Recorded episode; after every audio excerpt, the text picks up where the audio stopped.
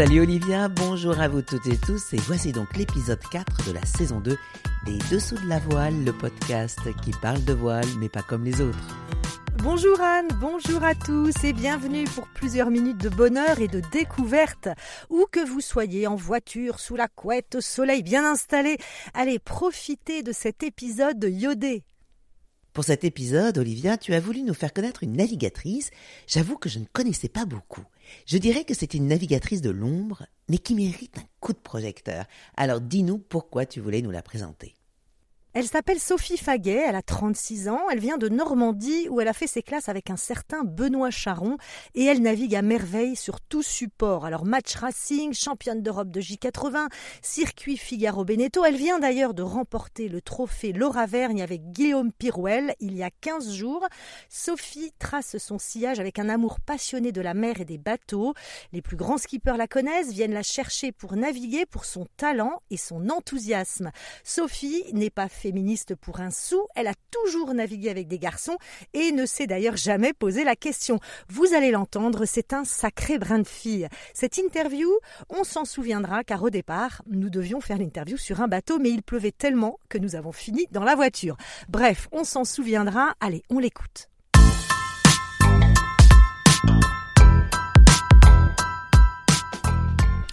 Bonjour Sophie, on est trop contente de t'avoir euh, dans les dessous de la voile. Comment ça va? Eh bien, écoute, je vais très très bien. Bon, alors on va commencer euh, notre petite interview. Alors, on aimerait savoir où est-ce que tu as grandi, dans quelle ambiance familiale et, quel était ton rêve de petite fille, Sophie? Alors, écoute, j'ai grandi euh, d'abord à Morlaix, puis à Granville. Euh, toujours pas très très loin de la mer. Ambiance familiale, écoute, j'avais une maman pharmacien et un papa ingénieur qui travaillait sur l'aménagement du littoral, d'où notre proximité tout le temps avec la mer. Et tu faisais du bateau avec tes parents ou comment, comment ça s'est passé cet amour de la voile? Écoute, cet amour de la voile, c'est arrivé à Granville. Euh, il y avait deux choses. La première, c'est qu'avec l'école primaire, on avait l'occasion de faire des stages de voile avec, à l'époque, c'était le centre régional d'entraînement de Granville. Et euh, la seconde chose, c'est que mon papa, qui avait acheté une coque alu euh, à poil, a finalement fait l'aménagement pendant toutes les années où on était à Morlaix. Et quand on est arrivé à Granville, on a pu mettre le bateau à l'eau et commencer à naviguer. D'accord. Donc c'est de là que tu as eu envie de large. Est-ce qu'il y avait quelque chose qui te trottait dans la tête déjà? Est-ce que tu quel était ton rêve finalement? Bah écoute, euh, je me rappelle que ce qui m'a le plus marqué les premières fois où on a été sur l'eau, avec l'école en tout cas, euh, c'était d'abord l'espace de liberté. Euh, le fait de pouvoir faire ce qu'on voulait sur nos bateaux et surtout l'ambiance aussi qu'il y avait tout autour. On était une bande de copains, on faisait de la natation, on faisait de la voile, les parents s'entendaient bien et donc c'est tout un, finalement un environnement qui s'est créé autour de la mer et qui fait que moi j'ai accroché direct et, et puis après il y a eu la compétition et là j'ai accroché aussi effectivement et j'ai eu envie d'aller voir un petit peu plus loin que le bassin d'évolution de Grandville. À, quel âge t'avais quand tu as commencé la compétition? Eh ben écoute, c'était pas si tôt que ça, je pense que j'avais 8-9 euh, ans. Oh, bah quand même, si, c'est assez jeune. Est-ce que Sophie, t'as été inspirée par un navigateur ou une navigatrice? Ouais, alors euh, ayant appris la voile à Granville, euh, j'avais été marquée par la victoire du Vendée Globe de, de Christophe Auguin. Et puis après, évidemment, toutes les navigatrices, euh, il y avait Isabelle Autissier, Catherine Chabot, Florence Artaud, et puis bien sûr la victoire de, de Hélène MacArthur sur le trophée Jules Verne, si je dis pas de bêtises. Hein. Ouais, sur le trophée Jules Verne, et puis elle a fait un magnifique Vendée Globe, euh, j'imagine, qui t'a marqué aussi. Alors Sophie, c'est vrai que tu as un parcours assez éclectique, hein, tu navigues sur, sur beaucoup de bateaux, et puis surtout, tu as toujours navigué avec des garçons. Euh, performé d'ailleurs. Hein. Est-ce que, est que la mixité te parle dans, dans ce monde de, de, la compétition et de la course au large? Est-ce que euh, tu ressens un besoin de, de, de féminisme dans la course au large? Est-ce que finalement c'est un combat pour toi ou pas du tout? Alors, j'ai l'impression que la mixité, euh, pour moi, c'est devenu un sujet avec la communication, un fait de société. Alors qu'au début, quand j'ai démarré la navigation en équipage, j'ai démarré assez tôt, euh, pour moi, c'était un non-sujet. Euh, j'étais un équipier sur un équipage. il y avait des vieux, des jeunes, des filles. On était notamment sur la, préparation du Tour de France à la voile avec Benoît Charon. On était un des équipages les plus mixtes du, du circuit avec deux, trois filles à bord parfois. Euh, et, moi, j'avais juste à cœur d'être le meilleur équipier, d'apprendre tous les postes et de un jour peut-être euh, pouvoir toucher la barre du bateau, quoi. Mais euh, on était content qu'il y ait des filles, on était content qu'il y ait des mecs. C'était plus des questions de personnalité que de, genre finalement. Ouais, et puis ensuite, donc, tu as, as, fait du, du J80, championne d'Europe de J80. Pareil, il y avait, y avait des filles et des garçons, la question se posait même pas. Non, non, la question se posait pas. Euh, ça s'est fait au, au, gré des projets et des opportunités. Euh, j'ai commencé le match racing, le Tour de France, c'était euh, LJ80, c'était sur des équipages mixtes. Et ensuite, je me suis posé plus de questions quand on m'a proposé de naviguer sur des équipages 100% féminins. ça a été le cas en 2017 de rejoindre l'équipe de Pauline Courtois en match racing. Et, effectivement, j'avais besoin de savoir ce que ça faisait, naviguer qu'avec des filles et comment le comment la communication surtout se passait à bord, parce que c'est un vrai sujet. Et, euh, ben, il nous aura fallu 3 à 4 ans pour trouver les bonnes clés et finalement euh, être championne du monde euh, tout ensemble.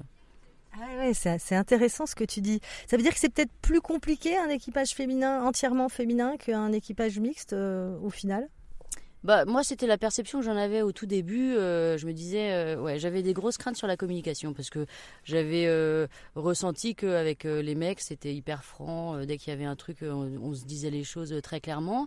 Et, et, chez les filles, il y a une intellectualisation du problème, je pense, où chacune va réfléchir au truc et puis ça va mettre du temps à sortir. Et du coup, notamment en match racing, quand tu fais une course de 10-12 minutes, que tu perds et que tu as besoin de te remobiliser et d'être performante sur la suivante, si ça sort pas à ce et bah, tu risques de perdre ton, ton match suivant.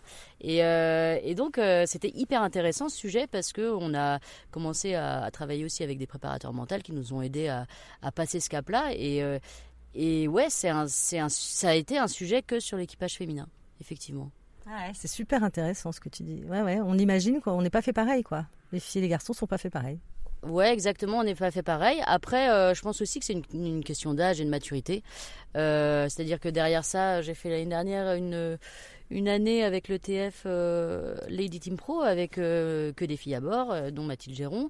Et, et là, peut-être qu'on avait des caractères un peu plus rentre dedans et il n'y a jamais eu de, soucis de communication. Enfin, ça, ça se passait assez bien, assez vite à bord, quoi. après, on n'a pas, moi, j'ai pas poussé l'expérience parce que j'avais d'autres projets cette année-là. Euh, mais, euh, mais écoute, ça s'est bien passé et, ça aurait été sympa que ça continue. Alors une autre petite question, tu as fait beaucoup de, Figaro, euh, tu es passé au pôle Finistère course au large à Port-la-Forêt, hein. tu t'es préparé là-bas en 2015-2016 pour le circuit Figaro. Est-ce que tu as eu la sensation à ce moment-là d'avoir franchi un cap, d'avoir énormément progressé? Et puis tu nous racontes un petit peu comment ça se passe quand on fait partie d'un pôle d'entraînement bah écoute, 2015, euh, ouais, je venais de remporter euh, euh, une sélection Jeunes Talents Normand qui mettait à disposition un, budget pour pouvoir faire la solitaire du Figaro. Et par contre, c'était une partie de budget. Et du coup, c'est moi qui ai sollicité le pôle parce que j'avais besoin d'avoir un calendrier hyper cadré pour savoir à côté euh, à quel moment j'allais pouvoir continuer mon travail, parce que je ne pouvais pas euh, arrêter de travailler à 100%. Alors, redis-nous, tu travaillais euh, au Havre hein? Je travaillais au Havre à la Société des Régates du Havre. Et donc, j'ai, fait, j'ai vraiment mis tous mes efforts pour être accepté au pôle, pour pouvoir avoir ce calendrier d'alternance entre bah, la semaine, j'étais en stage à Port-la-Forêt, le week-end, j'allais retravailler au Havre. Donc là, je me faisais des, des semaines assez intenses. Et ça a été hyper important pour moi parce que ça m'a permis de structurer le projet de course au large. Euh, ça a été hyper formateur par contre parce que j'étais toute seule euh, sur ce dossier-là. Il y avait Benoît qui supervisait de loin, mais, euh, mais il avait aussi tous ses, tous ses projets à lui. À Benoît Charon. Hein. Benoît Charon, toujours, qui a toujours suivi ma carrière de près ou de loin. Et, et, donc, ouais, ça a été très formateur. J'avais besoin du pôle parce que j'avais cette question d'organisation. J'avais cette question aussi de confrontation, de savoir tout de suite où je me situais et où, où j'avais envie d'arriver. Et puis, et puis forcément, l'expérience des, des entraîneurs qui sont là et qui euh, ont déjà vécu euh, des dizaines de solitaires et qui ont plein de choses à nous apporter. Donc c'était un accélérateur d'apprentissage et, euh, dans un cadre franchement idéal. Ouais. Et tu étais la seule skipper Il y avait d'autres filles qui s'entraînaient à tes côtés ou t'étais qu'avec des gars? Alors là, écoute, je ne sais plus trop. 2015, euh, je sais plus. Je sais qu'il y a une des deux années où on a été pas mal de nanas sur le circuit. Euh, il y avait Alexia, il y avait Justine, il y avait. Bah, Alexia n'était pas par là, Justine non plus, était à Lorient. Il y avait Cécile Laguette, peut-être la deuxième ah année, qui est arrivée euh, au pôle de Port-la-Forêt. il y en avait d'autres. Mais, mais à Port-la-Forêt, ici, il y a eu Claire Pruvot la première ah année, je pense aussi. Euh, parce qu'on avait une coloc même ensemble, donc c'est sûr. et donc, euh, ouais, ouais, y il y avait quand même quelques filles au pôle. Donc ça a été deux années euh, riches d'enseignement, euh, d'apprentissage, de, de, structuration, etc. Oui, j'imagine dans une carrière, c'est important de passer euh, dans ces moments-là. Est-ce que, alors on va parler maintenant d'un projet qui était un gros projet pour toi. Tu rêvais de Jeux Olympiques hein, en 2024 en course large mixte. Ça a été une déconvenue forcément puisqu'il n'y en, en, aura pas. Euh, d'autant que tu es allé très loin, puisque tu as obtenu la naturalisation belge pour naviguer avec Jonas Jerkens. Alors, euh, voilà, comment tu as vécu cette déconvenue? Eh ben écoute, euh, pas trop mal. Hein, pareil, moi la première déconvenue que j'avais eue, c'était de ne pas réussir à, la suite de mes quatre années en Figaro à continuer à naviguer sur le, Figaro, notamment l'année de sortie du, du Figaro 3. Et, donc s'est présentée cette opportunité de préparer euh, avec Jonas euh, des, JO en double mixte. Il y avait quatre années devant nous. Enfin, et il y avait, euh, on était suivi à fond par le ministère des Sports belges et par la fédération. Et donc c'était vraiment des conditions idéales pour moi une opportunité que je pouvais pas euh, je pouvais pas euh, refuser en fait.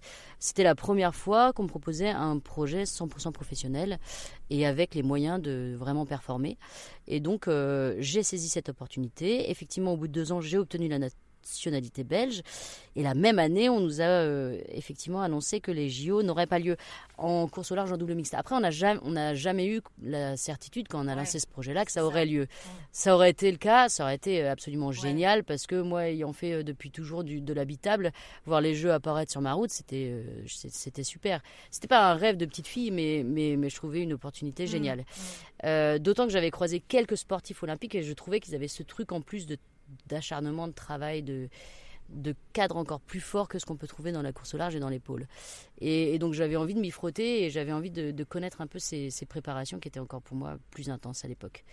Et euh, donc non, j'ai pris que le positif. Euh, voilà, les JO, ça a été euh, supprimé finalement, mais sur notre circuit, il y a une, un championnat du monde qui a été créé.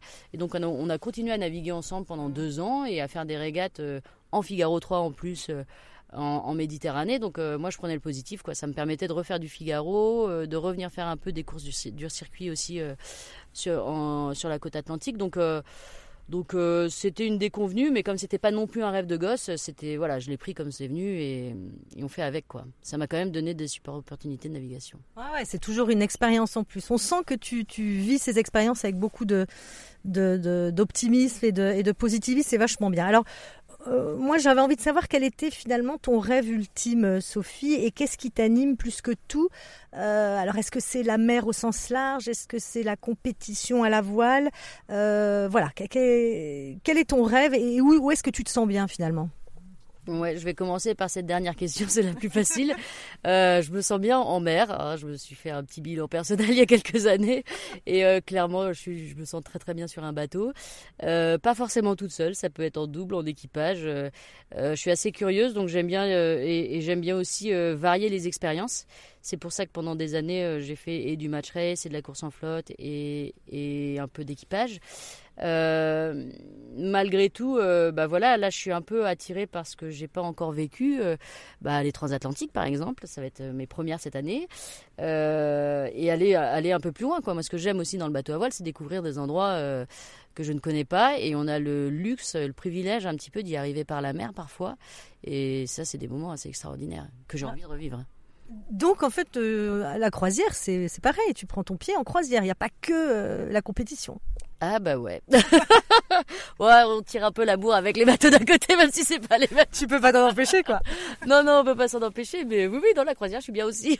Et le solitaire Ouais, le solitaire, euh, écoute, moi, ça a été une très bonne expérience. Euh, euh, où je me disais bon bah voilà maintenant tu es tout seul tu, tu dois compter que sur toi-même donc forcément tu apprends énormément et puis bah malgré tout après j'ai commencé à naviguer en double et j'ai trouvé ça encore plus intéressant parce que d'une part tu poussais beaucoup plus le bateau, puisque tu es es à deux et que quand c'est pas toi qui bosse, c'est l'autre.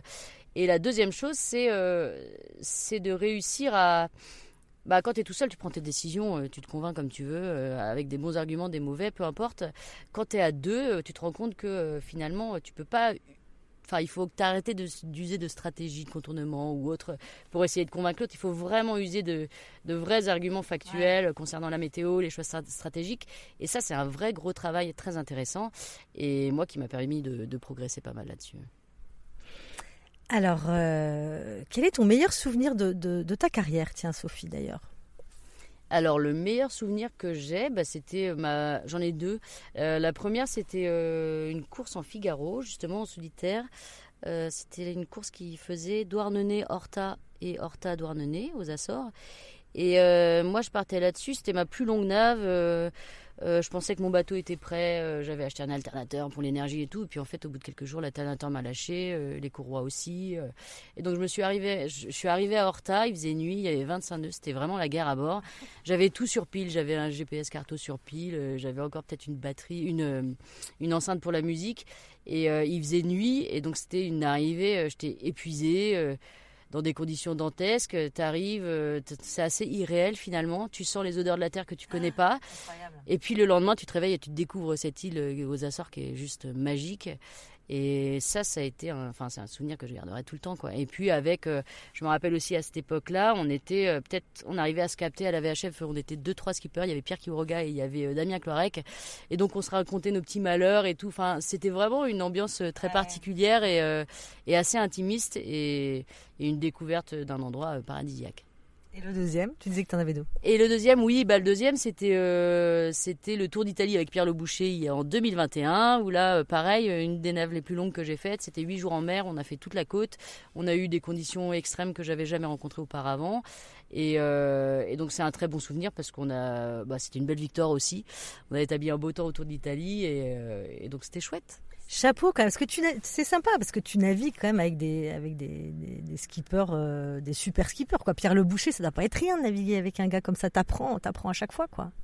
Bah ouais ouais, moi j'aime. Bah, en fait, j'ai ayant pas beaucoup de capacité à monter mes propres projets, je me retrouve à naviguer avec avec plein de gens différents et, euh, et, et, continuer à me solliciter. Je trouve ça absolument génial. Tu vois, cette année, c'est tout à fait ça. Hein. Là, j'ai été euh, du coup sollicité par Guillaume Pirouel, qui a un passif euh, de préparation olympique en 4-7 et euh, avec lequel j'ai commencé à naviguer là. Et effectivement, on pourrait dire qu'il est tout jeune sur le circuit parce que ça fait que deux, deux mmh. ans qu'il fait du Figaro, mais en fait, c'est déjà un, un, athlète ultra accompli et qui vise déjà une victoire à la solitaire. Donc Enfin, je... Qui aurait pu, euh, qui, qui, qui, qui, termine premier bisu l'année dernière à la solitaire du Figaro et qui aurait pu gagner euh, à la solitaire. Hein. Ouais, ouais. Donc moi, rencontrer des athlètes euh, comme ça et naviguer avec, je dis oui tous les jours sans aucun problème.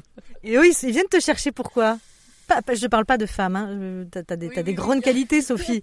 non, mais c'est vrai, c'est quand même chouette de se dire, bah, on, ouais, on veut naviguer avec moi, c'est top, quoi. Quelles sont tes qualités? Tu es capable de le dire, ça? Écoute, euh, alors aujourd'hui, hein, avec un peu de maturité, euh, je crois que je suis euh, assez agréable à vivre sur un bateau. Je suis pas trop chiante. Et puis, et puis, je pense qu'on peut me demander à peu près tout ce qu'on veut. Je suis assez volontaire. J'ai une bonne énergie. Voilà, sur, la, en tout cas sur tout ce qui est aspect technique et endurance, je pense que je me situe pas trop mal. Et puis, bah, pour le reste. Euh, je pense qu'il y, y a, longtemps, euh, je me sentais pas très à l'aise forcément à la barre, etc. Mais euh, aujourd'hui, j'arrive à faire avancer aussi le, bateau assez vite. Donc voilà, j'essaie de combler les manques que je peux avoir pour être encore une meilleure équipière. Et barreuse aussi. Sophie, on va rentrer un petit peu plus dans, dans le détail là. Alors, pour mieux te connaître, si tu devais citer qu'un seul livre, un livre de, de chevet, ça serait lequel?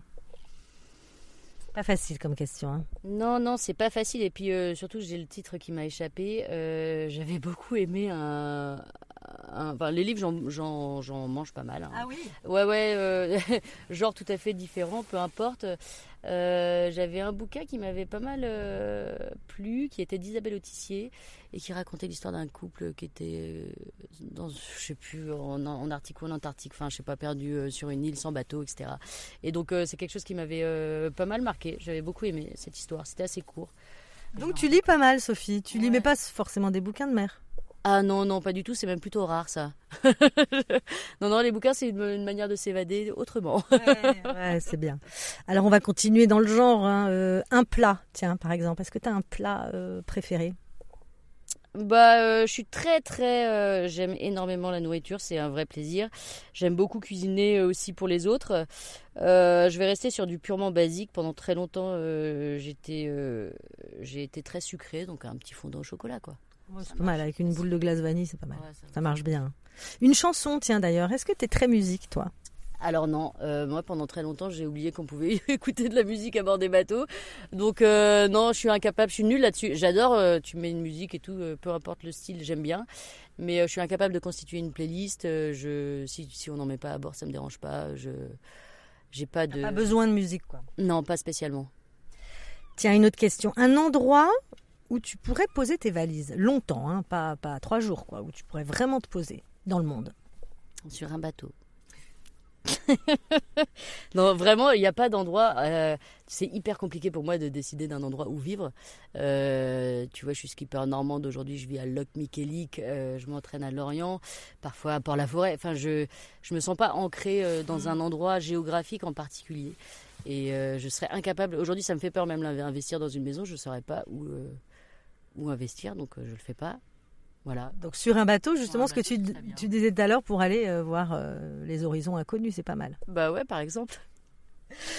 Alors qu'est-ce que tu dirais à une jeune fille, tiens Sophie, qui souhaite embrasser une carrière euh, dans la voile de compétition? Qu'est-ce que tu lui dirais? Une jeune fille, une adolescente de 15-16 ans par exemple bah, je lui dirais, si c'est sa volonté, je lui dirais de travailler, de bosser dans ce sens-là, de pas se mettre de barrière par son genre évidemment, euh, et, surtout, je crois que c'est, euh, ce sont des carrières où il faut euh, se créer des opportunités. Il faut, il faut, il faut pas seulement travailler dans son coin, il faut aussi s'ouvrir aux autres. je pense que c'est ce que j'ai pas fait pendant longtemps. Et il faut être curieux et il faut, faut, aller, faut aller oser taper aux portes. Quoi. Taper sur les coques des bateaux en disant je peux embarquer? Bah ouais, ouais, c'est peut-être qu'on a peut-être l'impression aujourd'hui que c'est quelque chose qui se fait plus trop, mais j'ai l'impression qu'il y a des opportunités qui se recréent avec certaines courses. Et donc, euh, ouais, ouais, il faut se faire connaître. Euh, et ça, c'est hyper compliqué. Hein. Moi, je suis à la base, j'étais d'une nature plutôt timide. J'ai du mal à aller voir les gens à dire embarquez-moi. Je préfère qu'on m'appelle, quoi. Clairement. mais, euh, mais je me dis tous les jours qu'il faudrait que je le fasse. Mais tu vois, par exemple, alors tu m'as parlé de rêve tout à l'heure. Il y a une course quand même qui me donne envie. C'est la The Ocean Race qui se fait en équipage. Euh, ça, clairement, ça me ferait rêver, mais euh, aujourd'hui, je suis pas trop capable encore d'aller voir les, les, teams et de leur dire euh, où je suis là, embarquez-moi. Enfin, Sophie Faguet commence à être un nom. Non, et puis on commence à connaître ton nom quand même, Sophie, là-dessus, il n'y a, y a, pas de souci. Il y a eu du, de, l'eau qui a coulé sous la quille quand même depuis que tu as commencé. Donc.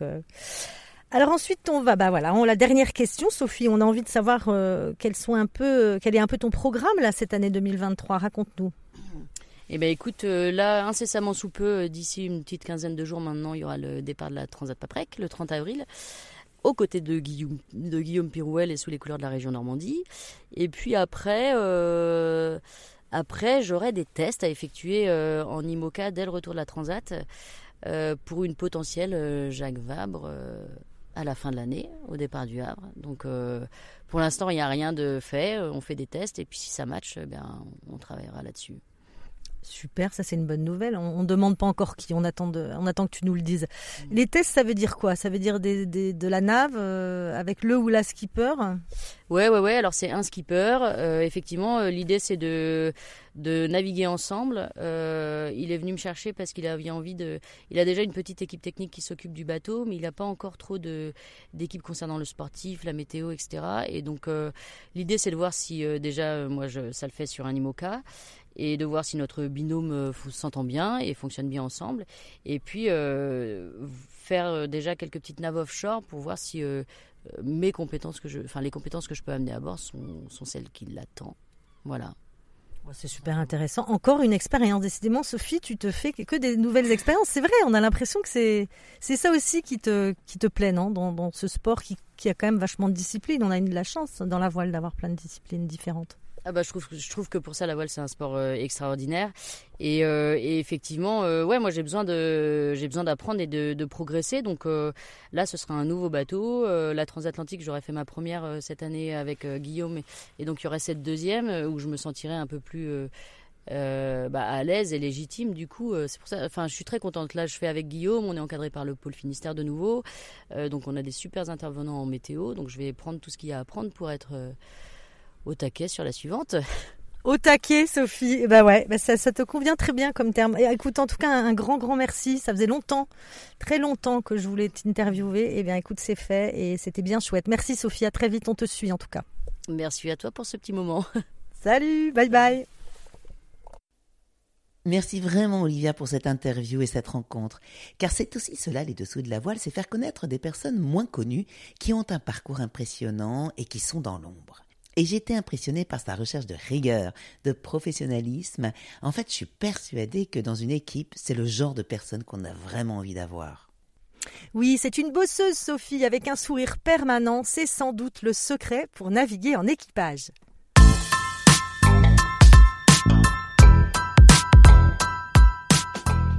Et maintenant, on passe aux news, aux coups de cœur et aux coups de gueule. Allez, je commence par un coup de gueule envers les médias. J'ai beaucoup travaillé avec eux et je continue de le faire. Mais franchement, j'en ai marre de voir des titres à sensation qui ne traduisent pas le fond des articles, ni ce que disent les personnes interviewées. Et cela uniquement pour avoir des clics. Et comme aujourd'hui, pour aller vite et avec les réseaux sociaux, et comme aujourd'hui, pour aller vite et avec les réseaux sociaux, les personnes ne lisent que le titre et le début du chapeau, cela donne des jugements hâtifs avec des procès d'intention. Bref, cela ne donne plus envie de lire la presse et c'est bien dommage. Allez, sinon, dimanche 16 avril a été donné le départ de la deuxième étape du défi atlantique de Horta, direction La Rochelle, pour les 13 classes 40 engagées. Pour rappel, c'est Yann Lipinski avec son équipage composé d'Antoine Carpentier et Rémi Fermin qui ont remporté la première étape qui faisait Pointe-à-Pitre Horta. Dans la Golden Globe Race, le bateau du Britannique Ian Herbert Jones a dématé et le skipper a été blessé au dos. Il a heureusement été secouru par un bateau. Aujourd'hui, ils sont encore trois en course et c'est toujours la Sud-Africaine Kirsten Neuschafer qui mène la flotte. Comme on parle de Tour du Monde, on va parler d'un autre Tour du Monde, The Ocean Race, dont la quatrième étape sera donnée le dimanche 23 avril d'Itajaí au Brésil pour rejoindre l'escale américaine de Newport. Au classement général, Team Molsim PRB est premier devant Team Malaysia, qui est deuxième, Eleven Hour Racing Team troisième, Biotherm quatrième, Aiguillot Environnement Team Europe, qui n'a pas fait l'étape, est cinquième. Un immense bravo à l'équipe de France de voile olympique qui ramène quatre médailles lors du 52e trophée de son Altesse euh, la Princesse Sophia, avec l'or et le bronze pour Lauriane Nolo et Poema Nioland en Formula Kite féminin, le bronze pour Axel Mazella chez les hommes et l'argent pour Lucie Belbeoc en Nicu Et pour continuer en voile olympique, on rappelle que la semaine olympique française d'hier se déroule du 22 au 29 avril. Et puis j'avais envie d'encourager Maxime Sorel pour son ascension imminente de l'Everest au mois de mai. Le skipper de l'IMOCA Vienne Bimon Mayenne mène deux projets de front, l'ascension du plus haut sommet de notre planète et le vent des globes 2024. Allez lire les news sur le site internet du skipper toutattaché.com. Elles sont merveilleusement bien écrites par Guillaume Vallot, son chef d'expédition, un vrai voyage dans l'Himalaya. C'est la fin de ce quatrième épisode saison 2. Merci de nous avoir suivis. Merci à Sophie Faguet d'avoir pris du temps pour répondre à nos questions. On se souviendra longtemps de cette interview dans une voiture alors que le vent soufflait dehors. Allez, on attend vos réactions, vos envies pour les prochains épisodes et vos petites étoiles. Et puis la suite est encore prometteuse avec des sujets inédits que nous vous concoctons avec enthousiasme. Salut Anne et la bise à tous Merci à tous et tous et rendez-vous dans 15 jours. Vous pouvez évidemment nous écouter sur toutes les plateformes de podcast et allez partager-le, parlez-en autour de vous. Et puis vous savez qu'on aime les messages, alors n'hésitez pas à nous en laisser sur Facebook, Instagram ou Twitter.